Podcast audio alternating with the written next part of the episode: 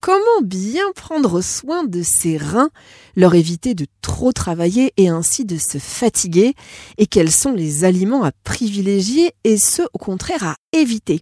Younes Zadour, diététicien spécialisé en néphrologie. Alors tout d'abord, euh, que fait exactement un diététicien spécialisé en néphrologie? Alors, il y a plusieurs euh, domaines d'activité. Donc en amont des consultations préventives, donc ça va de la prise en charge du diabète euh, notamment qui a des effets très délétères sur les reins et du suivi de patients en service d'hémodialyse où les motifs de consultation sont très variés. Ça peut être donc le, médecin néphrologue en fait, on va travailler en binôme. donc le patient va d'abord être vu par le médecin et ensuite qui va m'être dirigé pour motif de dénutrition ou pour un bilan sanguin à réajuster par exemple en potassium. Donc il y aura plusieurs motifs de consultation. Trop de potassium dans le sang, trop de phosphore, pas assez de protéines. Donc les patients doivent faire face à un changement d'alimentation, aussi bien en macronutriments qu'en micronutriments, à savoir un régime contrôlé en protéines et en minéraux. Alors les reins développent des pathologies dites silencieuses, c'est-à-dire qu'elles évoluent en fait sans douleur. Mais y a-t-il des indications, Younes, qui peuvent laisser penser que nos reins sont en souffrance? Alors oui, il y a deux grandes pathologies, donc la lithiase rénale et l'insuffisance rénale. Donc l'insuffisance rénale va plutôt être silencieuse, donc on pourra la déceler grâce à des bilans sanguins qui pourront être interprétés par euh, les médecins traitants et les médecins néphrologues, et la lithiase rénale qui nécessite une alimentation adaptée avec suffisamment de fibres, d'eau, de calcium, et on cherchera principalement à éviter la concentration des urines qui, elle, peut mener à un calcul rénal. Là, on dit que c'est silencieux, c'est-à-dire que ça peut être le diabète ou l'hypertension artérielle qui va avoir un effet direct sur le rein, c'est qu'on va avoir des effets délétères sur plusieurs années. Donc un diabète très déséquilibré sur 4, 5 ans, 10 ans pourra mener à une insuffisance rénale chronique et sévère. Alors, comme tout organe, il y a des aliments euh, bien sûr néfastes.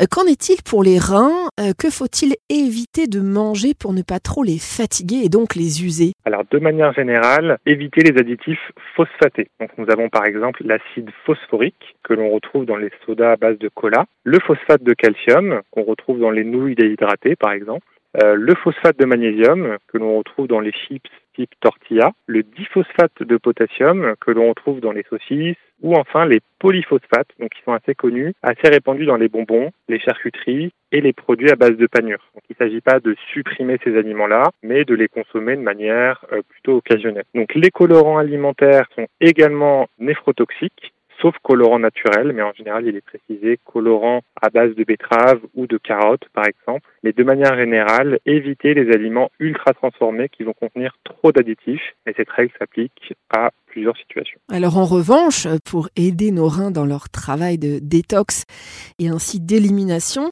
euh, quels sont, Younes, les aliments cette fois-ci à privilégier? On peut privilégier les légumes secs. Ça peut être les haricots rouges en salade, par exemple, en froid ou en chaud. Ça pourrait être les lentilles, les pois chiches, les flageolets, donc toute la famille des légumes secs. Mais également privilégier les oméga 3. Donc les oméga 3, donc ça va être des acides gras qu'on va retrouver principalement dans les huiles ou les poissons gras. Alors les huiles qui vont être à privilégier, ça pourrait être l'huile de noix, l'huile de noisette, l'huile de colza et au niveau des poissons, le saumon ou le maquereau ou la sardine par exemple. Sachez que certaines plantes prises en tisane peuvent aider les reins, comme par exemple les queues de cerise, le fenouil, l'orthosiphon, le thym ou encore la reine des prés.